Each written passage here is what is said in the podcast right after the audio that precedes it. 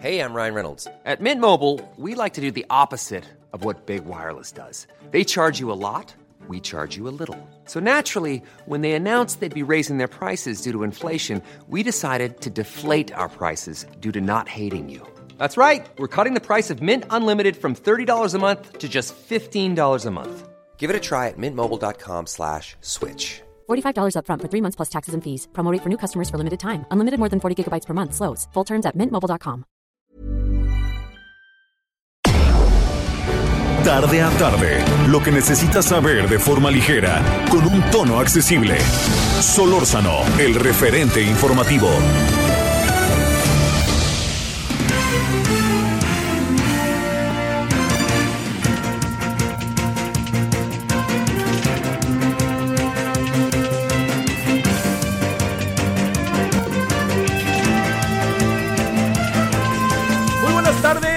17 horas en la hora del centro. Le agradecemos que nos acompañe. eh, tarde de día o 10 de noviembre eh, de este 2021. Javier Solórzano, su servidor y todos quienes hacen posible la emisión. Aquí andamos en el referente, estamos en referente radio, 98.5 de FM Heraldo Radio. Eh, y estaremos de 17 a 18 horas como todos los días. Yo le agradezco eh, muchísimo que nos acompañe. Hoy, hoy es un día en que las cosas se han puesto muy, eh, muy intensas en, en las calles. No sé cómo le vaya usted en los estados de la República Mexicana, pero la razón por la cual se han puesto muy intensas tiene que ver con que eh, empezó el buen fin. Entonces muchos comercios se van van, van haciendo buenas ofertas y mucha gente pues se acerca, ¿no? Tratando de aprovechar, porque acuérdense que le deben de dar su aguinaldo, ¿eh? Aparte de su aguinaldo de ya, esta semana. Y es muy probable que lo que hoy vemos miércoles, jueves, no sea del tamaño que va a ser el viernes y el sábado. Y el domingo, porque recuerde que el lunes es feriado. Como fuere, yo le diría, cuide su economía. ¿Sabe qué es lo que nos pasa luego de repente? Tenemos ahí el dinero, vemos la oferta y nos metemos ahí en, nos metemos en algo que parece que es una buena opción y no lo es tanto.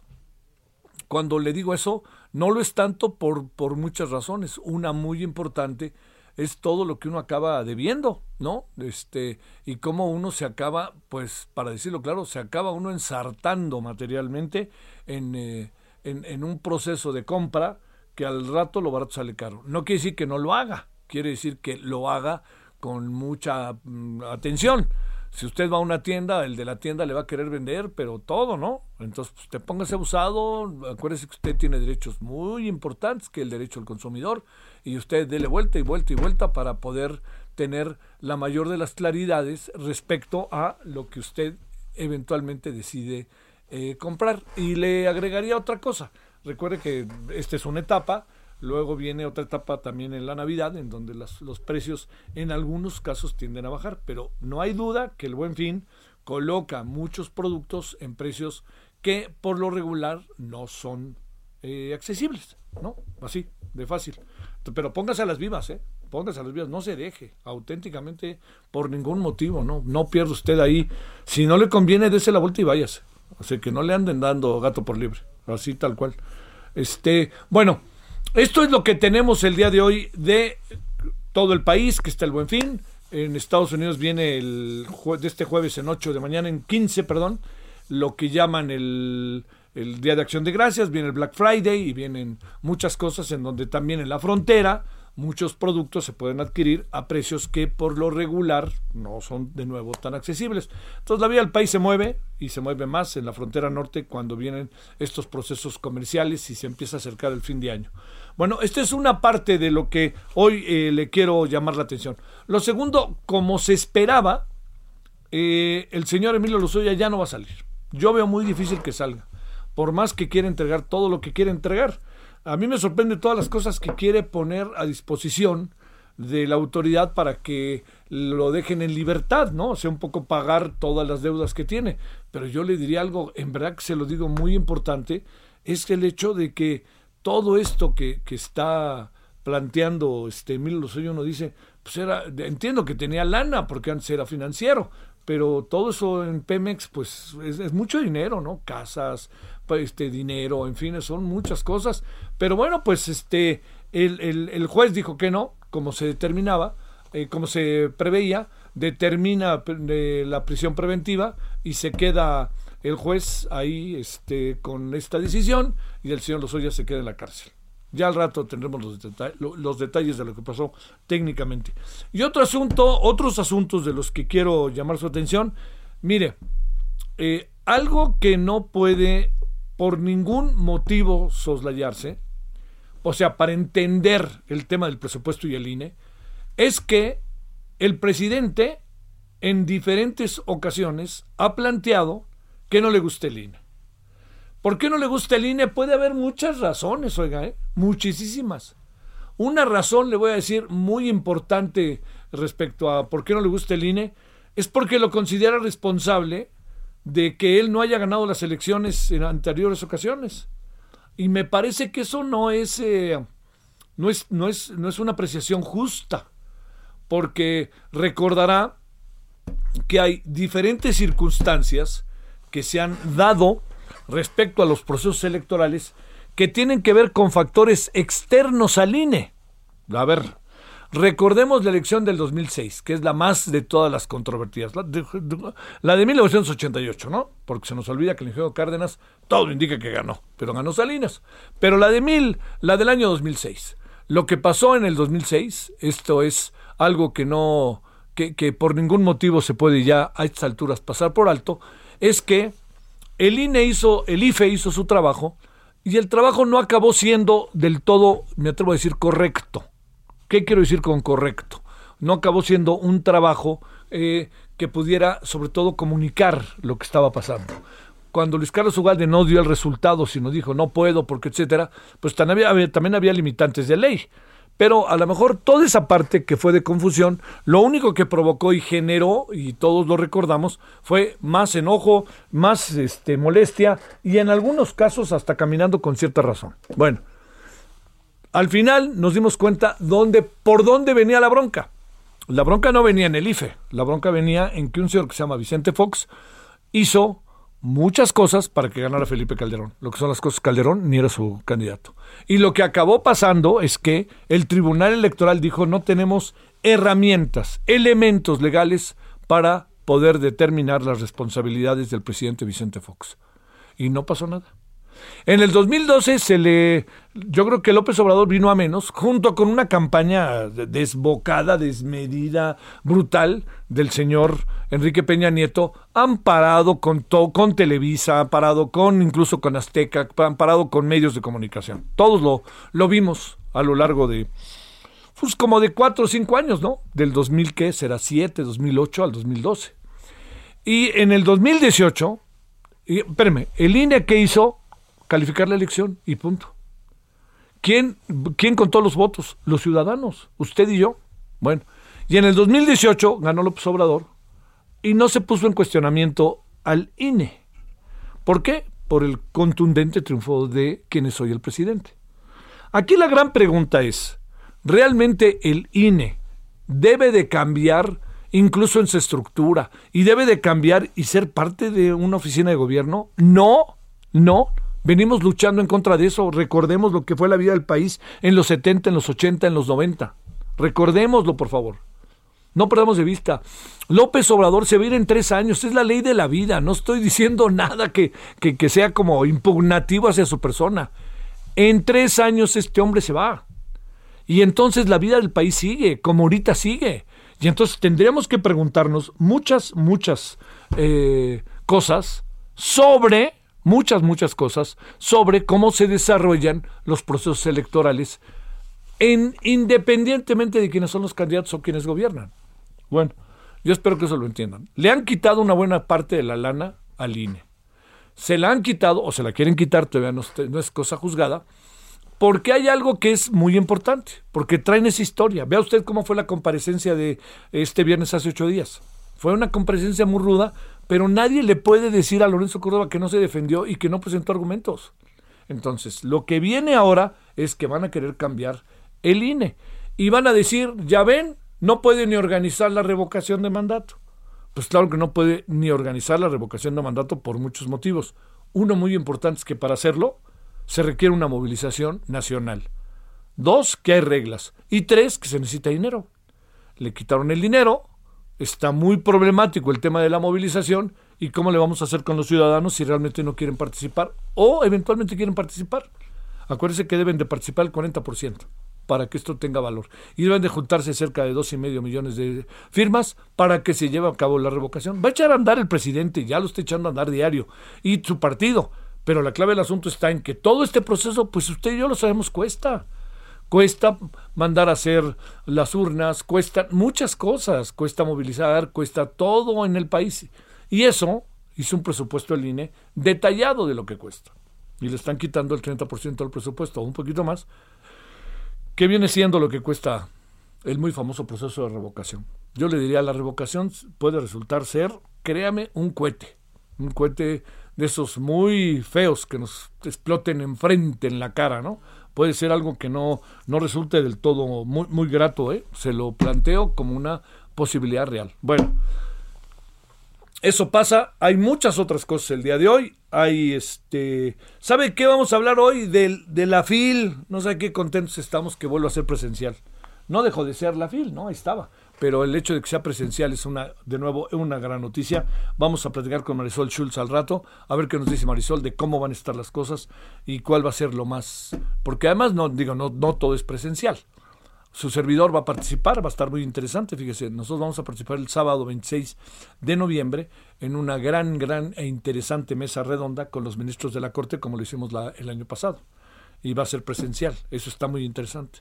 Nosotros casi seguro estaremos transmitiendo el lunes, el primer lunes de la feria, desde allá, que eso está bien. Oye, también, ya que estamos en los avisos, el miércoles que viene estaremos transmitiendo desde Mérida con el Tianguis Turístico que nos han invitado a transmitir. Pero está bien, tenemos todo eso que nos puede también sacar y contarle otras cosas de las que pasan en el país. Bueno, pues aquí andamos agradeciéndole profundamente que nos acompañe. Son las 17 con 12 en la hora del centro. Estamos en el 10 de noviembre del 2021. ¿Y qué le parece? Bueno, eh, ¿qué le parece si seguimos?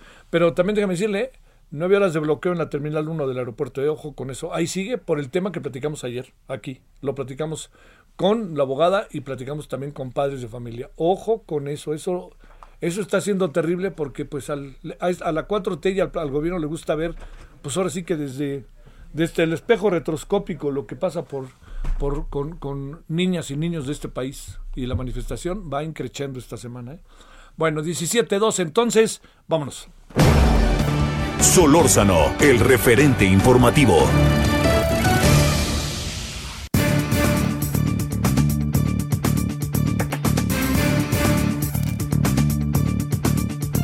Un último dato antes de que vayamos con José Antonio Crespo, si no tienes inconveniente. Eh, el INE modifica la fecha para votar la revocación de mandato. Va a ser ahora el 10 de abril, no en marzo el 10 de abril. Al rato platicaremos de muchas de estas cosas. Bueno, 17.13 en Lora del Centro. Eh, investigador del CIDE, analista político, columnista del Universal. José Antonio Crespo con usted y con nosotros. Querido José Antonio, ¿cómo has estado? ¿Qué tal, Javier? Muy bien. Gracias. Oye, primero te pregunto, este, eh, ¿te dice algo el cambio de fecha que da el INE para la revocación de mandato? ¿Alguna opinión al respecto? Bueno, sí, yo desde luego eh, lo que quería López Obrador era que fuera el 21 de marzo, el día de Juárez, etcétera, tendría un contenido político. No sé exactamente la razón de por qué están poniéndolo un poco más para allá, eh, pero sí tiene esa repercusión de que no coincida el día de la revocación de mandato con Juárez, porque beneficia desde luego a López Obrador. Sí, pues. Bueno, a ver, José Antonio, ¿qué te pareció la participación del presidente mexicano en la ONU, las repercusiones, eh, las manifestaciones que hubo, eh, digo muy contadas, pero manifestaciones a favor y mínimas en contra allá en Nueva York? ¿Qué ves de todo esto, José Antonio? Bueno, de que la gente allá, mucha gente está en favor del observador, pues sí, ya lo sabemos. De hecho, quizá la mayoría. Entonces, bueno, aprovechan la oportunidad para expresárselo los que no les gusta López Obrador, pues también lo hacen, y en fin, eso es algo esperable. También ocurrió cuando fue con Donald Trump a Washington. Ahora, del contenido de, de López Obrador hay muchas cosas que decir. Por un lado, que no era el lugar para decir lo que dijo. Su tema era para la Asamblea Nacional. no para el Consejo de Seguridad. Ahí se hablan de otras cosas, así lo dijo el delegado ruso. Dijo, pues aquí, aquí no es el lugar para hablar de eso. Pero bueno, ese es un detalle. De lo que dijo, pues yo creo que esperábamos que iba a repetir más o menos el discurso que diariamente dice aquí eh, en las mañaneras, ¿no? El neoliberalismo, el daño que ha hecho, eh, las recetas mexicanas para tratar de resolverlo, eh, distribución del ingreso, combate a la corrupción, que es el peor de los males y que explica todos los otros problemas que hay en el mundo, eh, y después pues las propuestas que ha hecho aquí en México para que eventualmente se adopten en el mundo.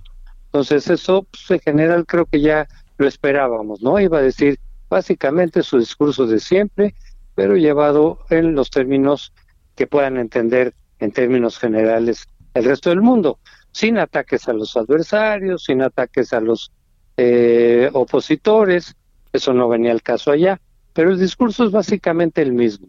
Ahora, algo que yo encontré cuando lo estaba oyendo y después leyendo, que se parece mucho, en términos generales, eh, no en todo, a la Carta de Derechos y Deberes de Luis Echeverría de 1974, porque cuando estaba hablando López Obrador de que la ONU no ha hecho lo suficiente para equilibrar los grandes desequilibrios que efectivamente hay en el mundo, en términos de distribución del ingreso, de mejores oportunidades.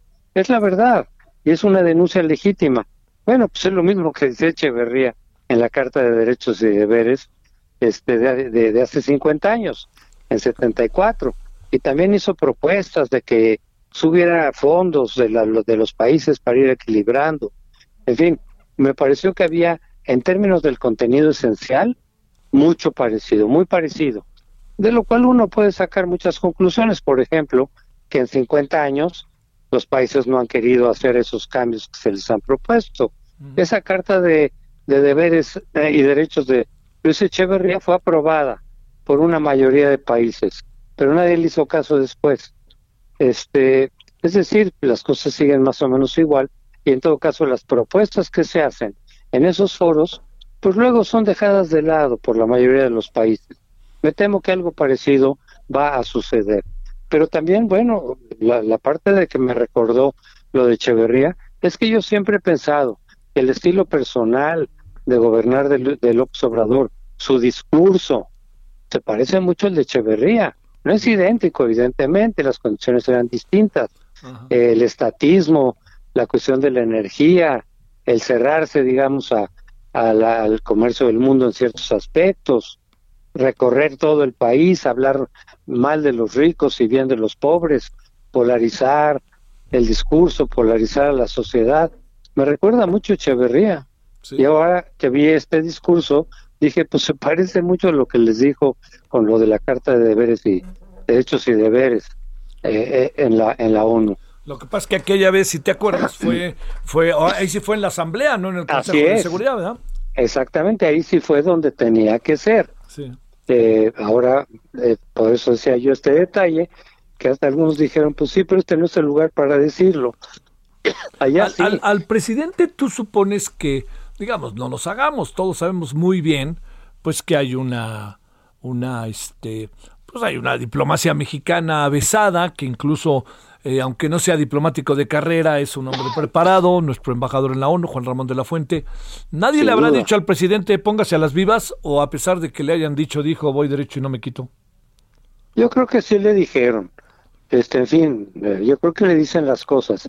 Pero lo que podemos ver es que el mundo internacional lo desconoce, se siente inseguro ahí. Eh, cuando van jefes de Estado, él prefiere no ir, sabe que muchos de esos temas no los maneja bien, mejor se los pasa o a Juan Ramón de la Fuente o a Marcelo Ebrar, que los manejan mucho mejor.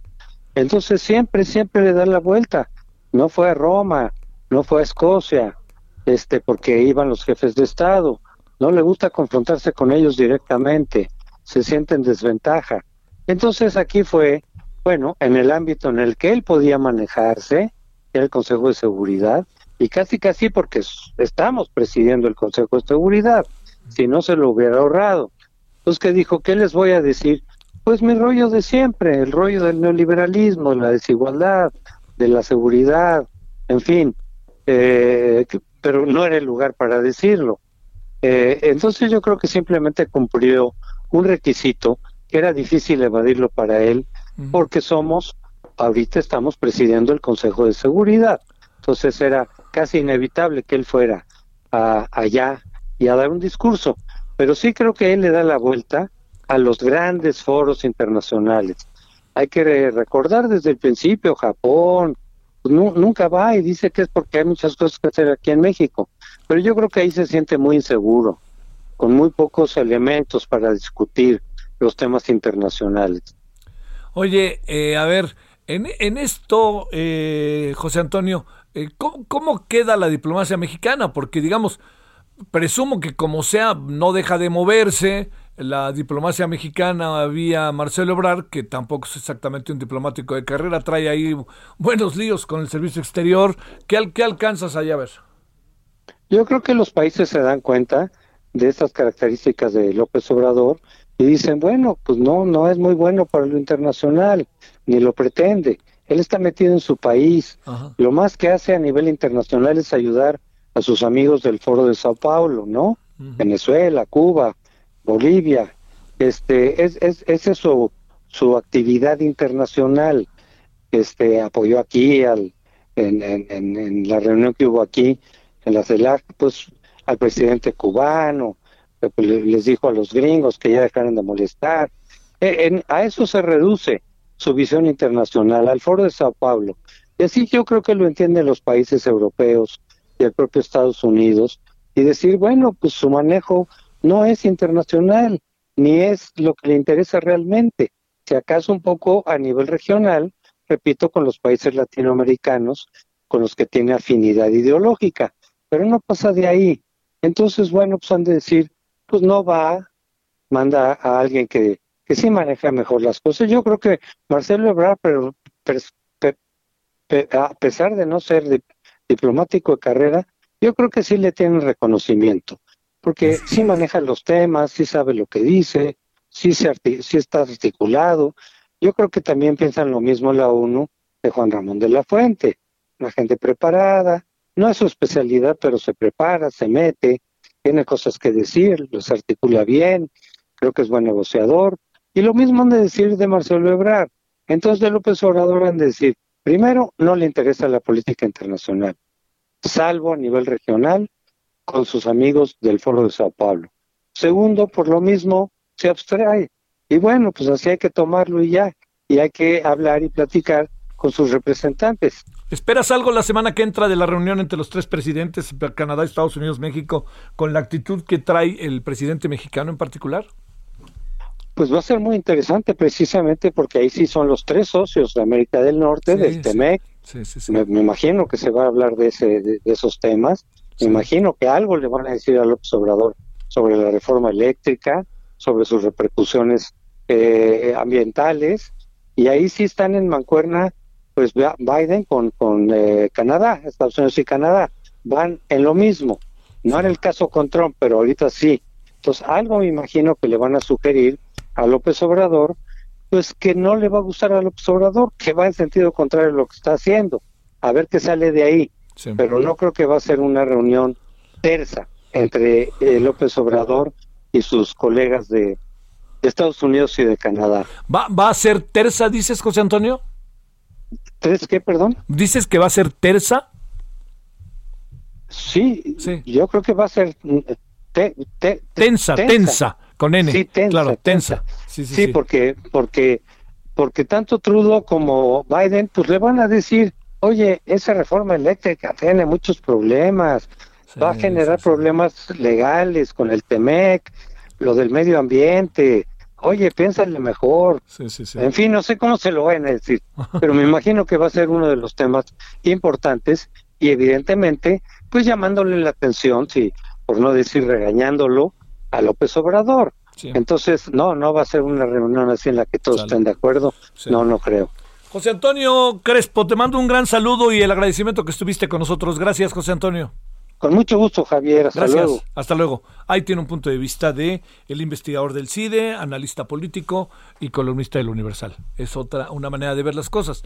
La repercusión sí estuvo en la delegación rusa y en la delegación china en el mismo tono, lo que son las cosas, ¿no? Rusos y chinos de acuerdo en el espacio del lugar, ¿no? No en contra de las propuestas, sino no era el lugar para hacer lo que se hizo. Pausa. El referente informativo regresa luego de una pausa. Estamos de regreso con el referente informativo. En el referente informativo le presentamos información relevante.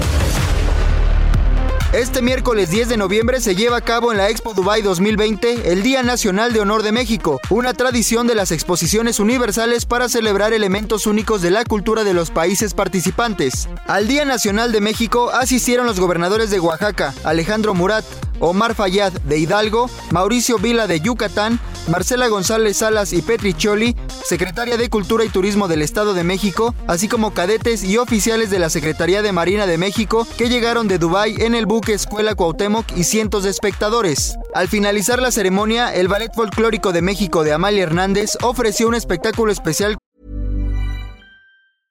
I'm Sandra, and I'm just the professional your small business was looking for. But you didn't hire me because you didn't use LinkedIn jobs. LinkedIn has professionals you can't find anywhere else, including those who aren't actively looking for a new job but might be open to the perfect role, like me.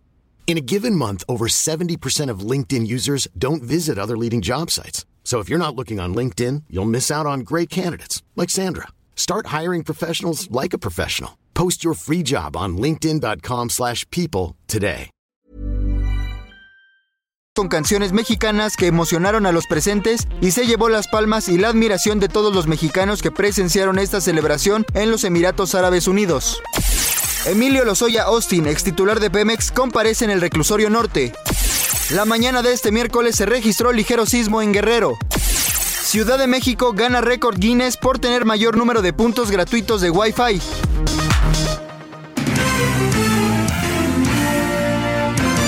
Esperamos sus comentarios y opiniones en Twitter. Arroba Javier Solórzano. Arroba Javier Solórzano.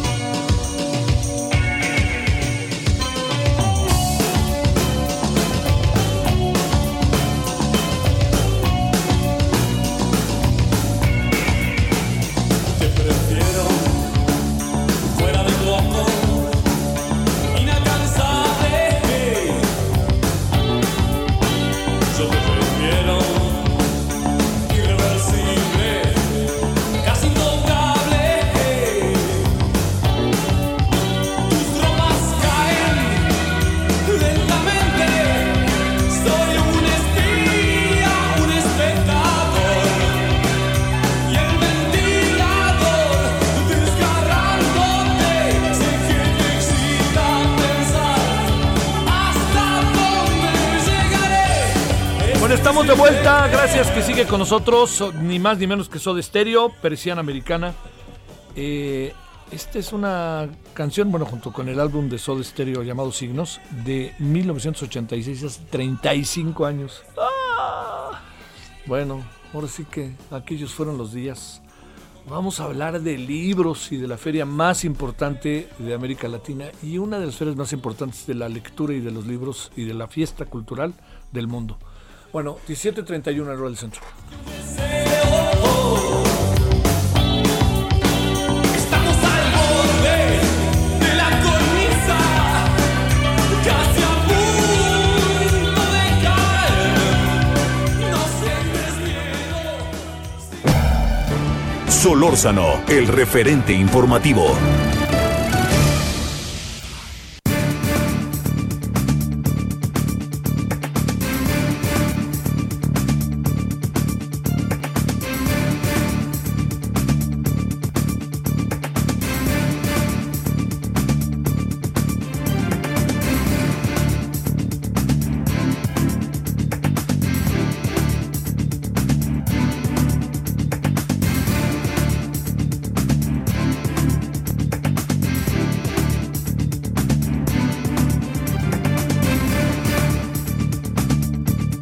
Bueno, ahora a las 17.32 en hora del centro. Pues es, la verdad que se lo digo, es una gran, gran noticia el hecho de que la Feria del Libro de Guadalajara pues pueda este, echarse a andar otra vez presencial. Hay que recordar que se siguió haciendo, pero fue presencial. Incluso a nosotros nos tocó participar el año pasado con los ministros de la Corte y nos va a volver a tocar este año, es. por cierto. Marisol Schultz es directora de la FIL de Guadalajara. Queridísima Marisol, ¿cómo estás? Javier, pues feliz de estar aquí nuevamente. Es un ya- gusto. ya- ya yo sé que yo soy el que cambia de empleo, tú no. este, de cambio de lugar de empleo. Sí. Más bien, sí, y físicamente no conocíamos este. este- Sí, este- está muy bonita Está la- sí, las instalaciones son maravillosas. Sí, sí. ¿Cómo has estado, Marisol? Muy bien, ¿eh? Muy bien, muy contenta, pues trabajando muchísimo en un año todavía muy complicado. Eh, lo, lo he comentado mucho, estos dos años hemos trabajado de una manera exhaustiva Sí. porque la feria pues tiene una rutina. FIL Guadalajara, sabes, tiene tenemos una calendarización de cuándo sales a la venta de stands, de cuándo contactas a tal autor, pero ante una situación como la pandemia, todo te cambia. Eh, no sabes lo que va a pasar en 15... El año pasado no sabíamos qué pasaba en 15 días. ¿no? Entonces, ¿cómo planeas algo masivo cuando no sabes qué va a pasar? Ya no digas en noviembre, sino eh, en 15 días más. Sí, sí, sí. Y nos tocó pues trabajar muchos escenarios, muchas hipótesis. ¿Y qué pasa si esto y qué pasa si lo otro?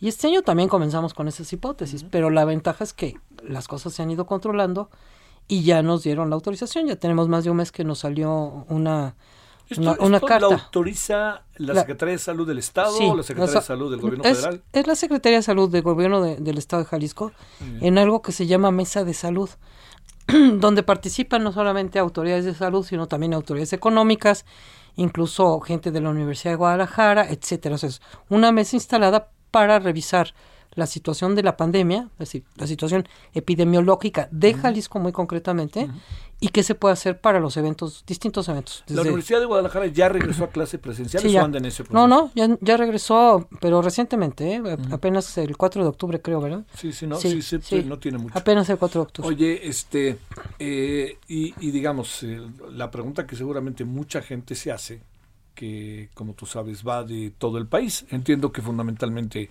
de las grandes ciudades, por lo que significa, lo que convoca, pero te pregunto, este, a ver, van a supongo que a tener un mecanismo de seguridad, de Sí. salud, este, exhaustivo, ¿no? Total, la feria se hace con muchos controles y con un aforo muy limitado. Sí.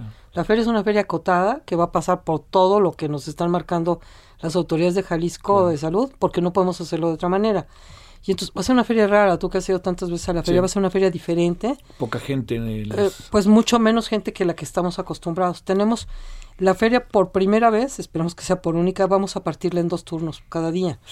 Se abre a las 9 de la mañana, como siempre a las 2 de la tarde se cierra y luego se vuelven a abrir las puertas a las 4 de la tarde, de 4 de la tarde a las 9 de la noche. ¿Por qué? Porque eso nos permite controlar aforo por turno. Entonces, cada uno de los turnos podemos tener hasta 12.500 personas en ese turno. Ajá. Entonces, es una forma de controlar ¿Y van a tener todo el, la expo o van a, o van a Toda tener la expo. Toda la expo. toda la expo, eh, con espacios más amplios en cuanto Sí. a pasillos, ¿no?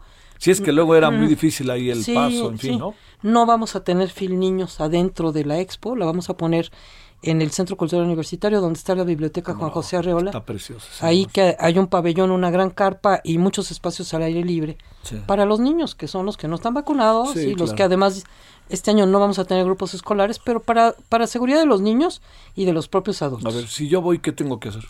Si en tú términos vas- de salud. Primero tienes que, que comprar tu boleto por, por vía electrónica, es decir, a través de la página web. No, no hay, como se hacía antes. Sí va a haber, pero vamos a, a- a pedir, sea- pedimos a todo mundo que por favor compre desde antes sus entradas y va a elegir en qué turno va a entrar por cada día, porque no podemos eh, no podemos O dejar a sea, la es gente abierta. difícil que alguien vaya los dos turnos, que vaya en la mañana y luego en ir, la tarde. puede ir, pero tiene que comprar la entrada para un pu- turno y para otro. Para es decir, no hay permanencia voluntaria. Sí, claro, como no- había antes. como había antes, ¿no? Sí, que hasta había restaurantes y te quedabas ahí y luego le seguías en la tarde. Así es. Entonces, bueno, eso no vamos a poder porque es una manera como nos está marcando la autoridad. Eh, obviamente tenemos que tener un aforo limitado también en los salones de presentación. Sí. Los salones que tú te acuerdas chiquitos de la parte de arriba de, Sí, de los salones esos padres. pequeñitos, ¿no? El- Sí. el- la, la torre, y el, bueno, en fin, el Díaz Nandino, etcétera, no van a funcionar este año. ¿Por qué? Porque los aforos limitados nos implicaría tener salones de menos de 20 personas. Sí.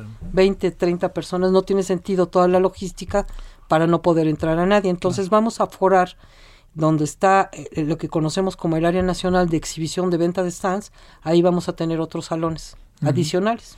Entonces, quiere decir que las presentaciones, mesas redondas, no más de 20 personas. No, no, no. No. Es el 50% de- del cupo de cada salón. Ah, claro, si es de 200 va a ser Exacto. 100. Sí, Claro, exacto. sí. Entonces, lo que vamos a hacer es 50%. Sí. Pero el Juan Rulfo podemos tener hasta 500 personas. Sí, ¿no? claro, porque es de grandotote. Exacto. Claro, Entonces, bueno, va a depender mucho del, del A espacio. ver, y, y, eh, los que van, las que van, ¿qué tienen que, deben de presentar su... Eh, tienen, tienen que entrar con, bueno, no estamos exigiendo para nada, ni porque no, no se exige a nivel nacional ni prueba ni vacunación, pero se pide que preferiblemente vayas vacunado, Sí. ¿No? Eso preferiblemente. Ahí vamos a tener un sistema aleatorio de pruebas COVID. Permanentemente vamos a estar tomando ¿Mm? Ah, pruebas aleatoriamente. claro.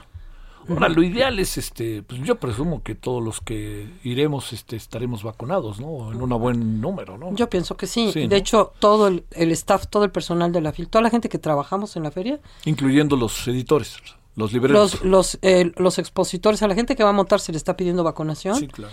Eh, toda la gente que trabajamos para la feria tenemos que tener vacuna y vamos a, tomar, a tomarnos una prueba previamente también y durante la prueba y durante, Y durante la feria. Sí, vamos a estar Ahora, tomando pruebas. Ese es, ese es el, el- el- el- ahora sí que todo lo que nos inquieta respecto al tema de salud Sí. y respetarlo al máximo, ¿no? Porque Y cubrebocas obligatorio. todo el tiempo. O- Cubrebocas obligatorio, sanitización, este, tomada de, toma de temperatura, ¿no? Eh, Oye, ¿qué infraestructura tuvieron que construir? Totalmente, o sea, nos cambia la vida en, en todos los sentidos, pero no hay de otra, ¿no? Es, Sí. es la manera de tener la fil. Y lo vamos a tener. Y gente también que va a estar revisando, supervisando que no te quites el cubrebocas, que lo traigas bien puesto, etcétera. Bueno, pues nos tenemos que cuidar entre todos. Sí, sí, sí. Oye, bueno, este, ahora, eh, esta parte del, del- de lo- lo- la carnita, pues, Sí. ¿no? Este, ¿quién es el país anfitrión? Perú, el, el Perú. invitado de honor es Perú. Qué padre está eso, ¿no? Porque Sí. además trae como muchas cosas, ¿no? Perú viene con muy interesante, una delegación muy interesante. Tú sabes que además tiene el pabellón central, el pabellón Sí. del invitado de honor, que vienen pues con toda su ¿Y gran... tú ya medio lo viste o no?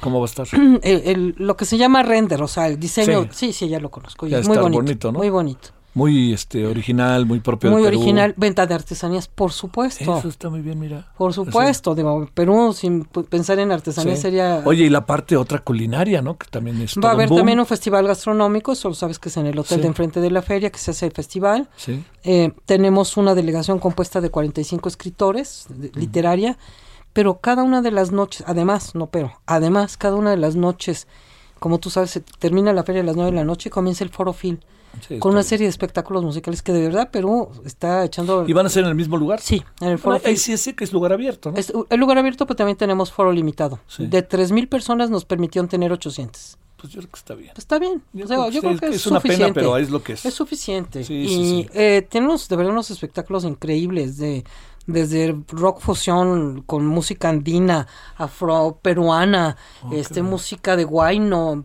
Bueno, De verdad que cuando uno ve lo- el programa de, de Perú es de lo más diverso, también la parte literaria de lo más diverso lingüísticamente hablando y que le da pie a, a tener toda la geografía del Perú. O sea, lo que ellos querían traer, porque esta es una decisión del gobierno de Perú, del Ministerio de Cultura, es una demostración de lo que es Perú en toda su diversidad. Y no es Lima, no el Perú que es Lima, ¿no? Que Sí, claro, veces que es lo que nos Lo que quedamos, ¿no? nosotros conocemos muchas veces es lo que pasa en Lima. Y esto es descentralizar eh, la presencia de Oye, Perú. a ver, este, ¿qué, ¿qué te diría? Sabemos que hay una cuestión política muy latente en el país y con la universidad va a haber foros sobre estos temas. Totalmente, ¿Qué es, lo que, ¿Qué es lo que viene para que luego no se quejen? No, mira, hay como 51 foros de, de, de pensamiento, ¿no? Desde luego de buscar el tema, el foro de las migraciones, que yo creo que es uno de los temas más fuertes que está- estamos viviendo como humanidad en este momento. La pandemia, por supuesto, va a estar presente, se va a analizar temas de la pandemia, eh, temas de qué ocurre pues, en- con nuestro gobierno, por supuesto, son temas que se, que se dirimen ahí y no con una línea, o sea, se invita a gente de sí. todas las ideologías, tú lo sabes, es un Sí, espacio sí. plural. ¿no? Sí, sí, sí. Eh, temas, por supuesto, sobre la mujer, sobre violencia de género, etcétera, etcétera. O sea, yo creo que los foros son muy interesantes de la Suprema Corte de Sí, Justicia. eso va a estar interesante. Ese va a estar muy inter- sí. Eh. También temas electorales. En fin, se, se va a dirimir todo eso desde lo que se llama fil pensamiento. En la parte literaria tenemos los programas que hemos tenido siempre, obviamente acotados en cuanto a número de personas, Y un 70% de lo que hacemos va a ser de manera presencial. El 30% va a ser virtual. O sea, va a ser una feria híbrida. ¿Por qué? Porque el año pasado tuvimos mucho éxito con el virtual. O sea, realmente el alcance de la FIL virtual Sí. fue espectacular. Sí. Llegamos a 21 millones de personas. Wow, dicho wow. por los medios masivos de Sí, claro, comunicación. por, por los que miden, Exacto, etcétera. entonces bueno, cuando tú dices 21 millones de personas, es apabullante. La verdad es que cuando uno piensa en eso, dices, ¿cómo es posible? Pero sí, eso porque fue lo, además es más allá del país, ¿no? es más allá, el país son 81 países que tuvieron posibilidad de participar con, con nosotros. Entonces, claro, ¿Quién va a hacer el premio este el año? premio de literatura eh, de, de lenguas romances es Yamel El Tit, la escritora chilena. Ah, claro. Ella viene, ella va a estar, por supuesto, el día de la inauguración, que es el día 27 de noviembre, y luego tiene este diálogo con jóvenes, de mil jóvenes con Yamel El Tit. Y ahí sí pueden ser mil jóvenes. Yo creo que no, pero bueno, le seguimos llamando Mil Jóvenes Con porque ya es como Es una un buen tradición. concepto, sí. El concepto es ese, Sí. ¿no? Tenemos también en Mil Jóvenes Con a esta escritora que había ganado el premio Sor Juan Inés de la Cruz el año anterior, cuando, el, el 2019, Camila Sosa Vilada, escritora De- argentina que es trans, que tiene un libro Las Sí. Malas, muy interesante. Sí, sí, sí. sobre su experiencia. Ella viene un, un- también un encuentro con jóvenes. Eso está interesante. Sí. ¿eh? Eh, eh, otro, sabes que tenemos también el programa de Fil Ciencia, la Sí. Fil también es ciencia, Fil Ciencia. y Hijo, ¿ahora viene- es necesaria? Más que nunca. Perdón, ahora es necesaria. Más que nunca, sí, saber qué está ocurriendo. ¿no? Sí, sí, sí. Y viene un divulgador de la ciencia, que es además uno de estos youtubers, influencers y todo lo que tú le quieras llamar, Javier Santaolalla. Ah, claro, sí. Lo quién conoces, es. ¿no? Sé quién es Sí. muy bien. Sí. Y él viene también a un encuentro con jóvenes, a los mil jóvenes con. Estará con los jóvenes también Laura Restrepo. Es siempre- Luego habrá un diálogo entre Laura Restrepo y y Claudia Piñeiro. Está por ahí Juan Gabriel Vázquez. El que, Nos que acaba de ganar el, el- la Bienal, la Bienal, Vargas sí. Llosa.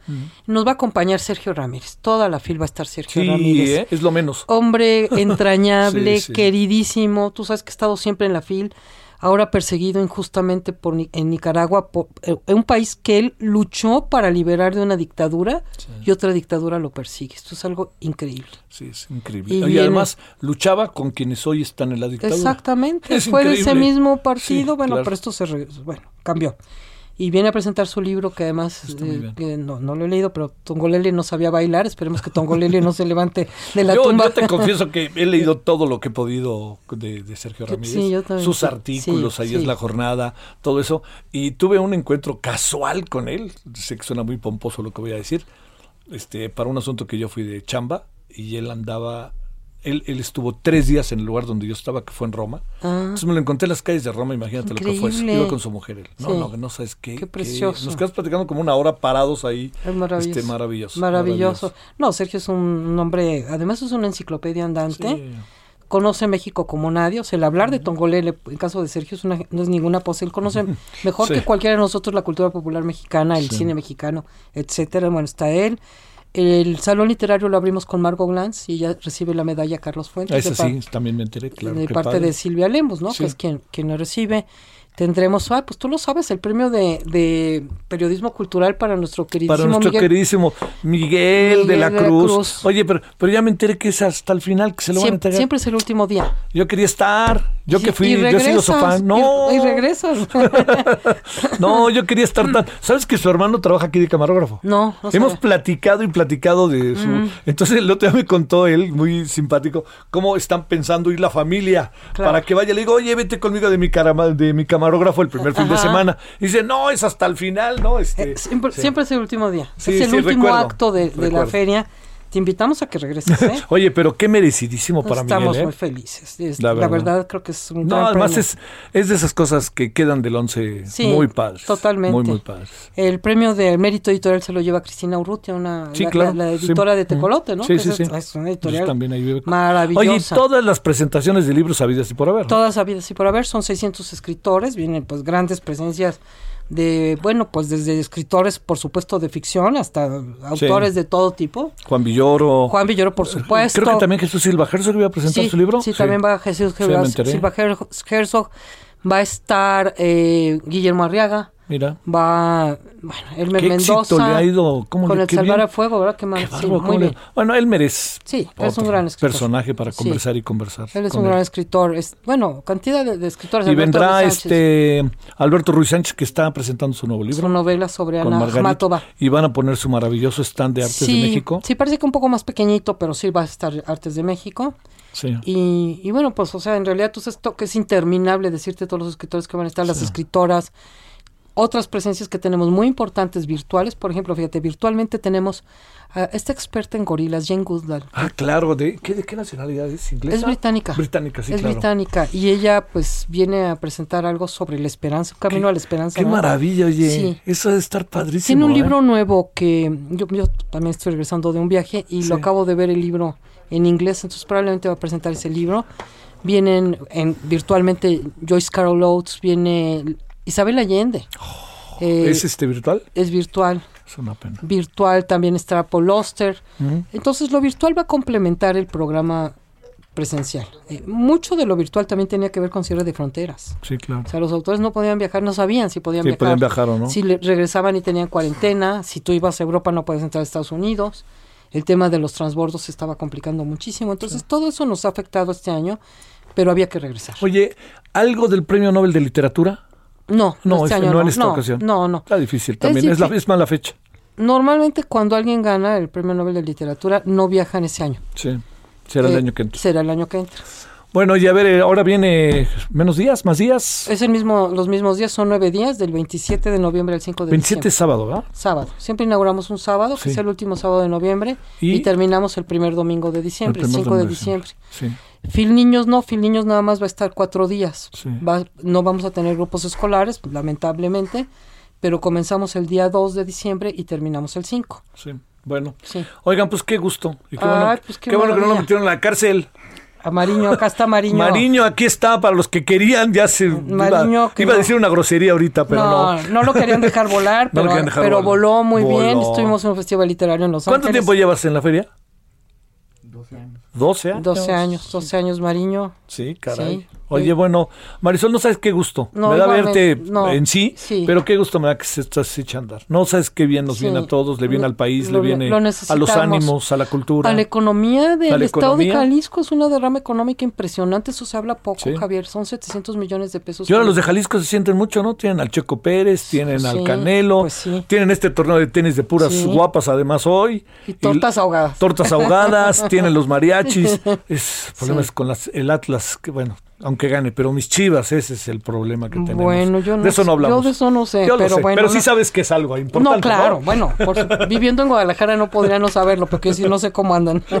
Bueno, qué Eh, gusto, Oye, ¿eh? gracias, Javier, encantadísima. Te, vemos por allá. Será un gusto. Los enorme. esperamos. Sí, además será muy interesante de la corte, más cómo están las cosas. Sí, ahora, y nada más recordamos nuestra página web fil.com.mx porque ahí está todo, todo, todo Sale. el programa para que lo busquen. Hoy en la noche damos una refrescada en el noticiero de televisión. Sensacional. Sale. Muchas gracias. Bienvenidos. Gracias, muchas gracias. Ahora 17.50 en Lora del Centro. Solórzano, el referente informativo.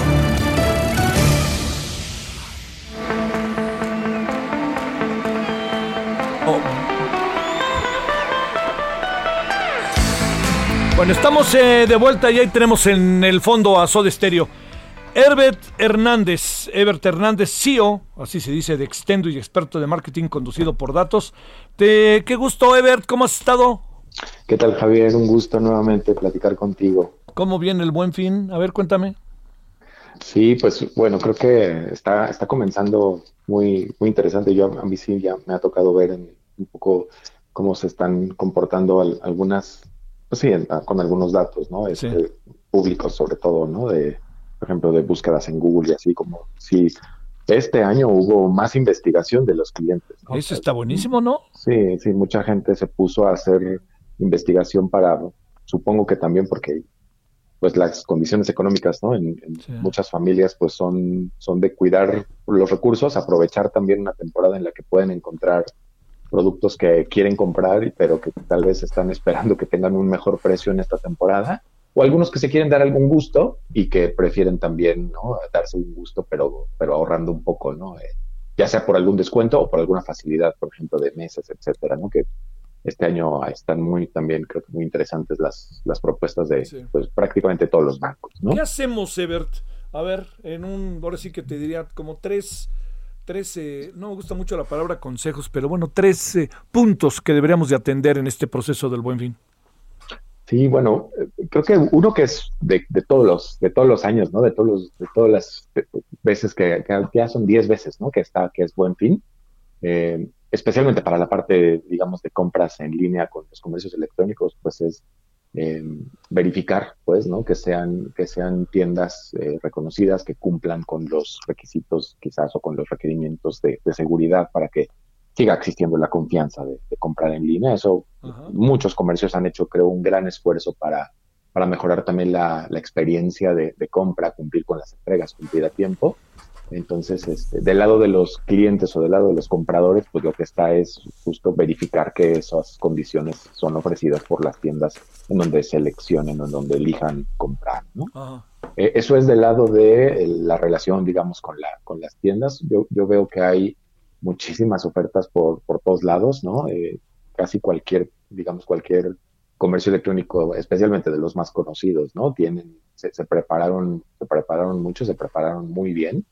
Eh, te decía, han- he visto cómo han mejorado sus procesos internos para cumplir con las entregas y, y- y cubrir, digamos, lo mejor eh, posible la, la demanda que tienen y del lado de los clientes, pues entonces es investigar muy bien, comparar, comparar antes, ¿no? Investigar antes de comprar, hacer sus comparaciones y eh, seleccionar lo que cumpla mejor con sus, digamos, ¿no? Con sus necesidades, ¿no? Algunas veces, por supuesto, va a ser la principal factor de decisión va a ser precio, pero también te digo, en algunas otras cosas, casos tal vez es eh, condiciones de, entrega, el tiempo de entrega, etcétera, ¿no? Sale.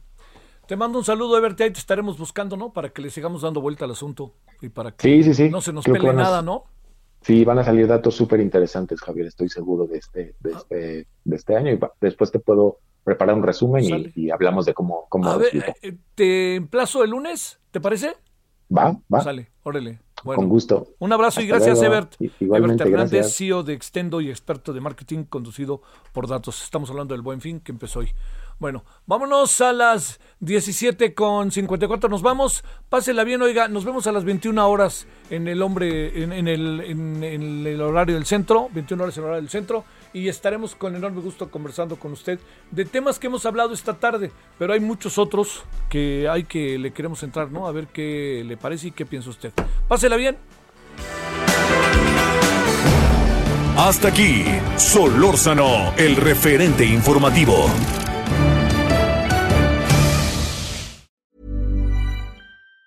Even on a budget, quality is non-negotiable. That's why Quince is the place to score high-end essentials at 50 to 80% less than similar brands. Get your hands on buttery soft cashmere sweaters from just 60 bucks, Italian leather jackets, and so much more. And the best part about Quince, they exclusively partner with factories committed to safe, ethical, and responsible manufacturing. Elevate your style without the elevated price tag with Quince. Go to quince.com slash upgrade for free shipping and 365-day returns.